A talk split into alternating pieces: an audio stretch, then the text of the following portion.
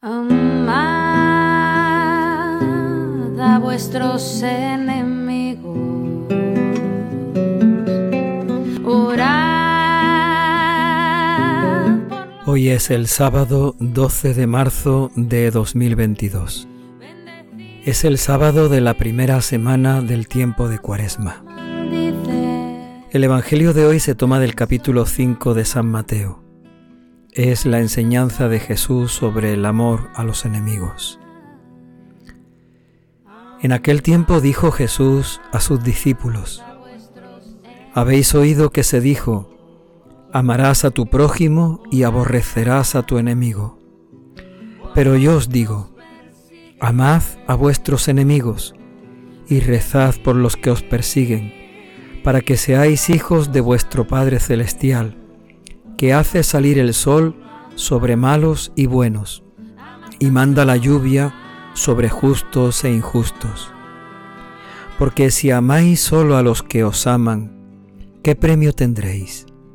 ¿No hacen lo mismo también los publicanos? Y si saludáis solo a vuestros hermanos, ¿qué hacéis de extraordinario? ¿No hacen lo mismo también los gentiles? Por tanto, sed perfectos como vuestro Padre Celestial es perfecto. Palabra del Señor.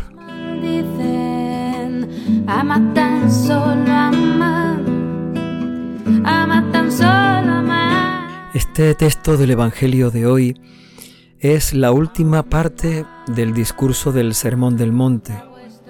Jesús había comenzado hablando de las bienaventuranzas, luego habló de la parábola de la sal y la luz, sois la sal del mundo, sois la sal de la tierra, y luego termina Jesús hablando del amor, el saber amar, el saber compartir, el saber entregar lo que somos, hasta el límite, hasta el extremo, hasta que nos propone en el Evangelio de hoy amar al prójimo y amar incluso al enemigo.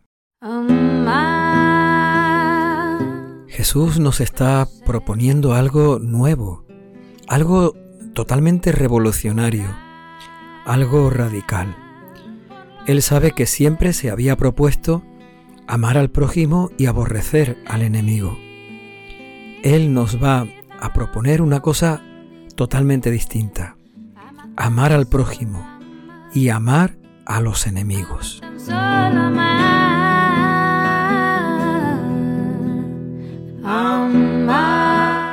No solamente eso, no se queda en amar, también rezar por ellos.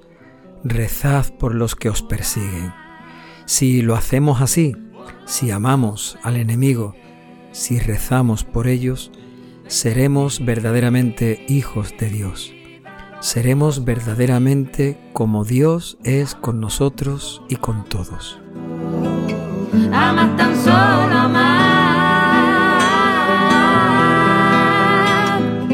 Lo que Jesús nos está pidiendo no es una ley, no es un mandamiento, no es un precepto que tenemos que cumplir sin saber de dónde lo ha sacado o si Él lo hubiera puesto por gusto o por necesidad. Jesús nos está proponiendo que si queremos ser hijos de Dios, tenemos que hacer como Dios.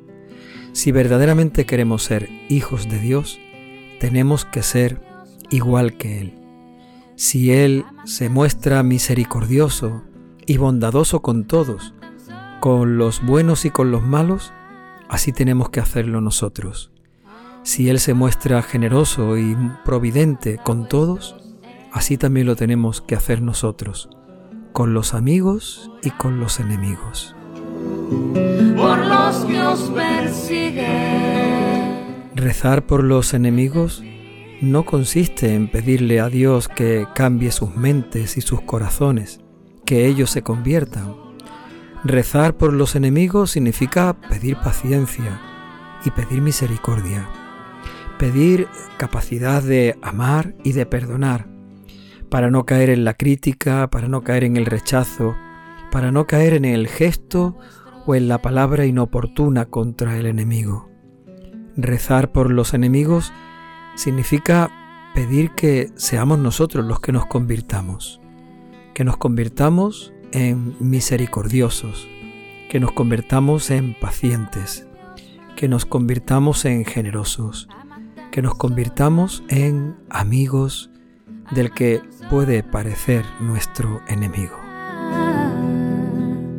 Amad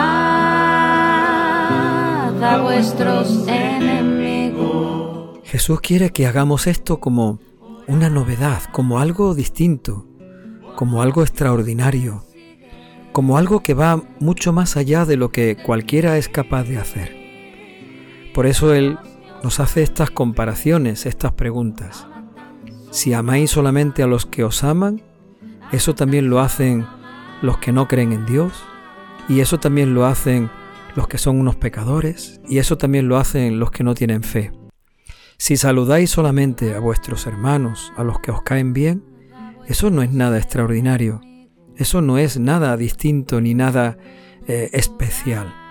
Si solamente hacemos el bien a los que nos van a hacer el bien, no hacemos nada que sea distinto de lo que cualquiera que no cree en Dios podría hacer. Tan solo tan solo. Por eso Jesús quiere y nos pide que no nos quedemos en lo normal, sino en lo extraordinario. Que no nos quedemos en lo que es mediocre, sino que lleguemos a la perfección. Nos persigue.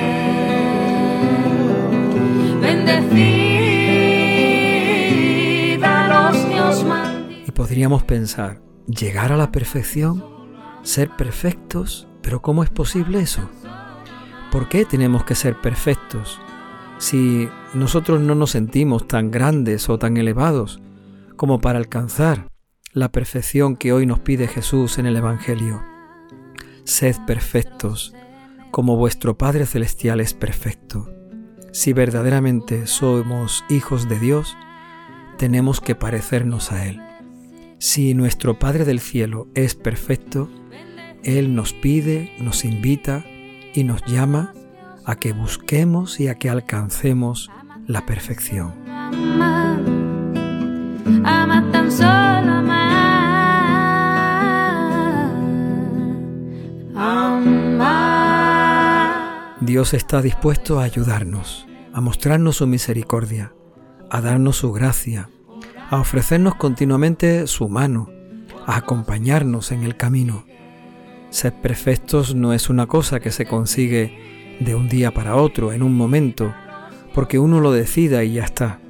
Es un camino, es una, un ir aprendiendo, es un aprendizaje, es un camino que uno no debe de cansarse en recorrerlo, que uno debe de ser generoso y estar dispuesto para caminar, siempre teniendo a Dios como compañero, siempre teniendo a Dios como el Padre Celestial que nos llama y que nos invita a recorrer el camino de la perfección, a ser perfectos porque Él, nuestro Padre, es perfecto. Nos maldicen, ama tan solo amar, ama tan solo amar.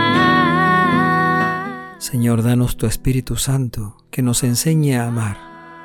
Danos tu Espíritu Santo que nos enseñe a amar a nuestros amigos y a nuestros enemigos.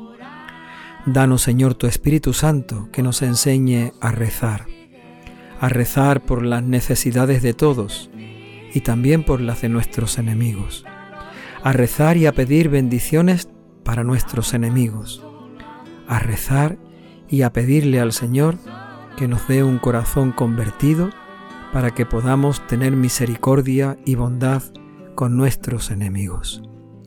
Danos, Señor, tu Espíritu Santo, para que sepamos que tú eres nuestro Padre. Danos tu Espíritu Santo para que comprendamos tu bondad, para que comprendamos tu misericordia, para que comprendamos tu generosidad. Así también nosotros queremos ser buenos y generosos y misericordiosos como tú lo eres con nosotros y con todos.